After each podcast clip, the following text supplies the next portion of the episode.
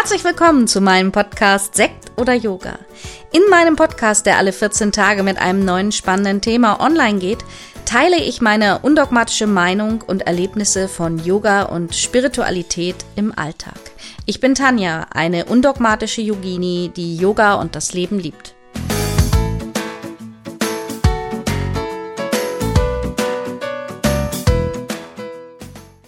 Namaste, herzlich willkommen, da sind wir schon wieder. Mal wieder eine Folge von Sekt oder Yoga.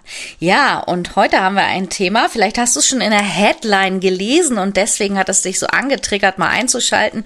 Es geht nämlich darum, wie dogmatisch bist du als Yogi oder auch wie undogmatisch.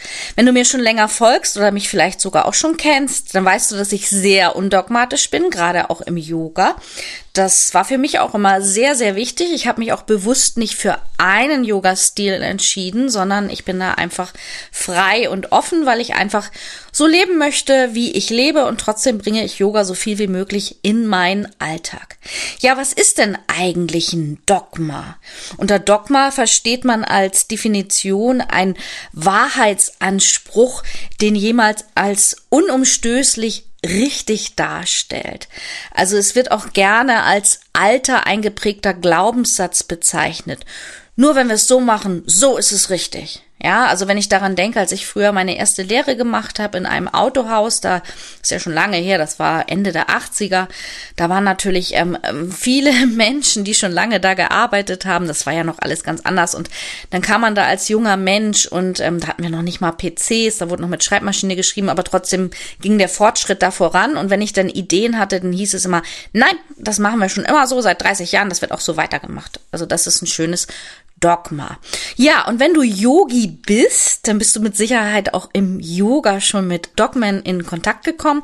Und die Frage, die sich da stellt, bin ich denn, wenn ich undogmatisch bin, ein schlechter Yogi und bin ich nur ein guter Yogi, wenn ich mich wirklich den Dogmen unterwerfe. Gerade dieses Wort du musst finde ich ja ganz furchtbar. Du musst dies, du musst das.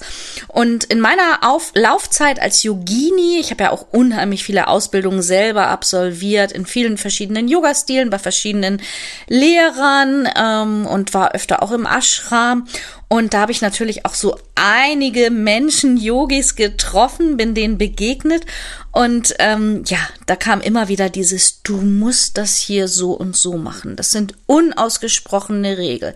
Wenn du die nicht befolgst, dann bist du kein echter Yogi. Da war ich schon immer dagegen und ähm, ich kann aber ganz gut auch meinen Mund halten und einfach mal schmunzeln. Aber ich fand eben, das ist wirklich auch mal eine Podcast-Folge wert und ich freue mich natürlich auch über deine Meinung. By the way, Meinung. Wenn du Lust hast und dir mein Podcast gefällt, dann gib mir doch gerne mal eine Bewertung bei iTunes. Das würde mir unheimlich helfen. Einfach da die Sternchen drücken, gerne fünf, wenn du magst, freue ich mich sehr. Und ich glaube, das gibt dir auch gutes Karma. Ja, gehen wir weiter im Text. Ein gutes Beispiel für Dogmen im Yoga ist der Name meines Podcasts. Sekt oder Yoga. Ich habe da auch schon mal drüber gesprochen, als ich mich damals, wo mein ähm, Podcast gestartet ist, für diesen Namen entschieden habe, kamen aus, ähm, habe ich natürlich viele Menschen auch gefragt, Freunde und Verwandte und auch Familie. Und da kamen viele Kommentare, das geht doch nicht. Sekt und Yoga, das passt doch überhaupt nicht zusammen. Du wirst nicht ernst genommen. Die Leute finden das doof, wenn du Sekt erwähnst. Ja, und wie ich schon gesagt habe, ich pfeife meistens ja doch auf andere Meinungen. Ich höre mir das gerne an und es ist auch sehr wertvoll für mich. Aber letztendlich mache ich dann doch ganz oft das, was ich meine. Das, ähm, ja, das, das lacht mein Freund sich immer drüber tot. Der sagt, du fragst mich mal und machst es dann doch anders.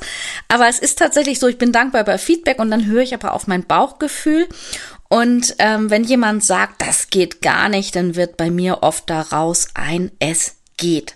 Und letztendlich ist es ja so, wenn jetzt jemand sagt, die Tanja, die ist ja überhaupt keine Yogini, denn die trinkt ja Sekt und Wein und die behauptet, Yogalehrerin zu sein. Ja, was ist denn dann los? Dann ist es halt so. Dann musst du mir ja nicht folgen in den sozialen Medien, ja.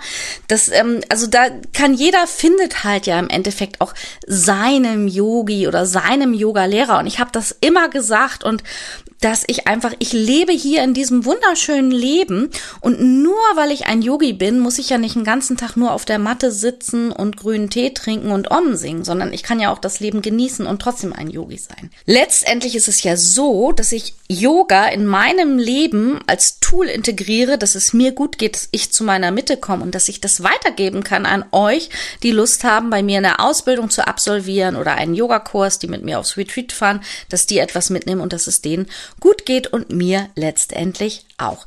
Ich habe die letzten Jahre, wo ich auch so intensiv in Ausbildungen war, natürlich unheimlich viele Menschen kennengelernt und ganz viele, die schon mit ihrer ersten Yoga-Ausbildung ihr ganzes Leben sofort umgeworfen haben, gleich in der ersten Ausbildungsstunde, nicht weil sie das mussten, sondern weil es sich so gehört als guter Yogi. Ich nenne mal, nenne mal ein paar Beispiele.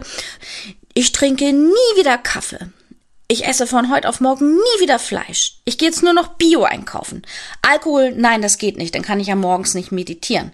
Ja, ich trage nur noch Orange in Bio-Baumwolle. Ich trage Kundalini, weil, äh, Entschuldigung, ich trage Turban, weil ähm, mein Kundalini-Lehrer trägt ihn auch. Ja, also versteh mich nicht falsch. Natürlich sind Änderungen auch toll, auch da habe ich schon im Podcast drüber gesprochen. Aber dieses dogmatische, weil jemand sagt, du musst das jetzt so machen, sonst bist du nicht dies oder das, ja das, ja, weiß ich nicht. Das ist halt nicht das, woran ich festhalte. Ich finde, Veränderungen müssen aus mir herauskommen. Ich muss doch entscheiden, wenn ich sage, okay, Kaffee tut mir nicht mehr gut und schmeckt mir nicht mehr, äh, ich bin einfach klarer und fühle mich besser, dann mache ich das. Wenn ich Appetit habe auf einen Kaffee, dann trinke ich aber ein. Wenn ich beim zweiten Kaffee merke, das tat mir nicht gut, zwei Kaffee zu trinken, trinke ich künftig nur noch ein.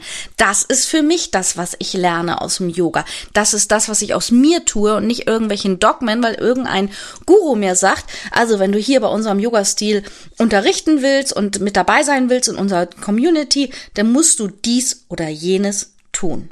Also das heißt letztendlich, meine Meinung ist, es sollte immer aus dem Innern kommen. Denn ich kenne auch ganz, ganz viele Yogis oder soll ich sagen ehemalige Yogis, die sofort alles umgeworfen haben, aber nach einem halben Jahr, Jahr oder nach drei Jahren alles wieder zurück umgeworfen haben und jetzt auch gar keine Yogis mehr sind. Also kurzzeitig highly alerted, diesen Weg schlage ich ein und dann doch gar nicht mehr. Ich finde es, wie gesagt, langsam, Stück für Stück. Mach das, was dir gut tut. Du musst nicht das machen, was alle machen, was der Mainstream macht. Du bist nicht der Mainstream, du bist einzigartig. Und das finde ich halt einfach wichtig. Natürlich ist es so, das kann ich auch sagen, wenn ich in den Ausbildungen, gerade die Zeiten, wo ich mehrere Wochen im Ashram war, das ist anders. Da lebe ich anders. Aber, ähm, und ich kann mich dann die Zeit auch anpassen und bin auch total glücklich. Aber ich muss auch sagen, bei mir war es auch immer so, wenn ich dann wieder in der normalen Welt war, habe ich mich auch darauf gefreut, mich mit einer Freundin zu treffen und irgendwo in einem angesagten Restaurant essen zu gehen, um mich mal wieder schick zu machen. Also, weil das für mich dazugehört. Und das hat ja nichts damit zu tun, ob ich ein guter oder schlechter Yogi bin. Ja, ich hoffe, du verstehst, was ich meine. Das ist jetzt auch nicht negativ gemeint, aber es gibt eben immer wieder so ähm, dieses kurzzeitig highly alerted sein, alles umwerfen und dann in eine andere Richtung gehen, wieder kurzzeitig highly alerted sein, in eine andere Richtung gehen und dann noch wieder in eine andere Richtung. Ich weiß nicht, ob das tatsächlich eine Entwicklung ist, wahrscheinlich auch eine Form von Entwicklung, aber verbinde dich mehr mit dir selbst. Was willst du denn eigentlich? Dir muss niemand irgendwas vorschreiben, was du zu tun hast.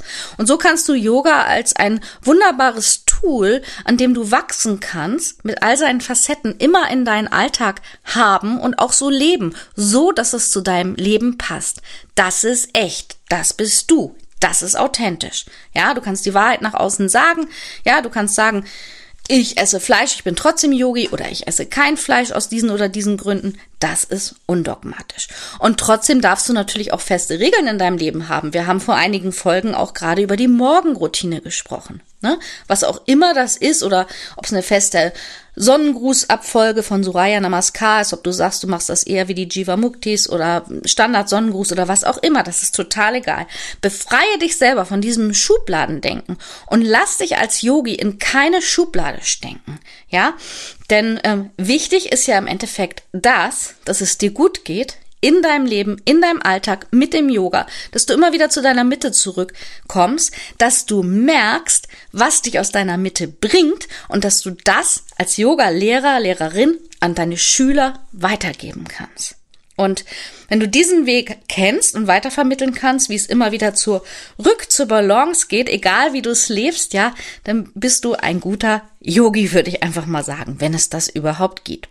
Und das Maßleben, das mich glücklich macht, das auch zu erkennen. Das habe ich vorhin schon mal mit dem Kaffee gesagt. Ja, wir sind ja in einem Lernprozess, wenn wir auf dem als Aspirant auf den Yoga-Weg gehen. Also Aspirant bedeutet sowas wie ich will mehr vom Yoga. Ich bin sozusagen Auszubildender. Ich will einfach mehr lernen. Und wenn ich dann einfach merke, wenn vielleicht in einem Vortrag in der Ausbildung gesagt wird, ja, ein Yogi, der trinkt keinen Alkohol, und ähm, du hast regelmäßig Alkohol zu dir genommen und denkst einfach mal darüber nach und merkst, hm, ja, mal so ein Glas zum Abendessen tut mir gut, aber mir tut's auch mal gut, wenn ich ein paar Tage nichts trinke, dann hast du wieder etwas gelernt und so kannst du das genau undogmatisch in dein Leben bringen, wie es passt. Vielleicht merkst du auch am nächsten Morgen, wenn du ein Glas Wein getrunken hast, hm, ich bin tatsächlich nicht so präsent in der Meditation und mir ist es wichtig, präsent in der Meditation zu sein.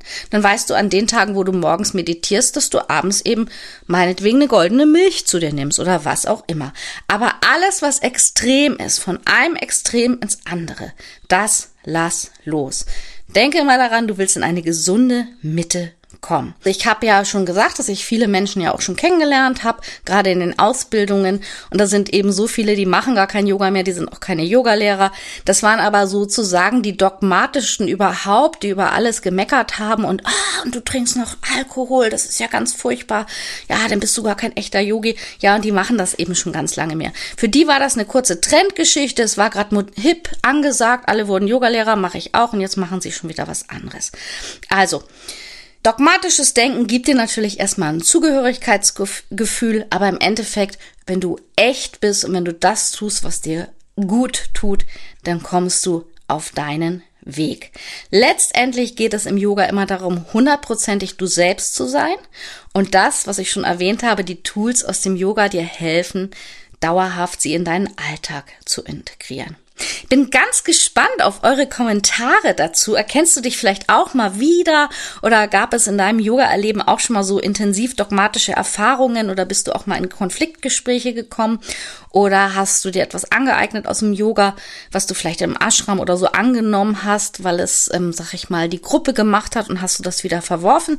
Ich finde das einfach super interessant, eure Gedankengänge dazu. Ich denke, das ist auch ein kritisches Thema, also bitte keiner soll sich da angegriffen fühlen. Ich finde, das einfach nur ein spannendes Thema und ich freue mich da einfach sehr über eure Kommentare. Ja, und damit sind wir am Ende von Sekt oder Yoga, aber natürlich nur für die Folge im November und für heute. Es geht natürlich im Dezember weiter. Im Dezember gibt's bei uns auch nochmal ein tolles Weihnachtsangebot. Und ähm, ja, ich freue mich, wenn wir uns in zwei Wochen wieder oder wenn ich dich in zwei Wochen wieder in meinem Podcast begrüßen darf und nicht vergessen, vielleicht äh, mal eine kleine Bewertung abzugeben über iTunes. Ich sag schon mal Namaste, würde ich mich ganz doll drüber freuen und ähm, gerne auch kommentieren. Bleib gesund. Bis bald. Deine Tanja.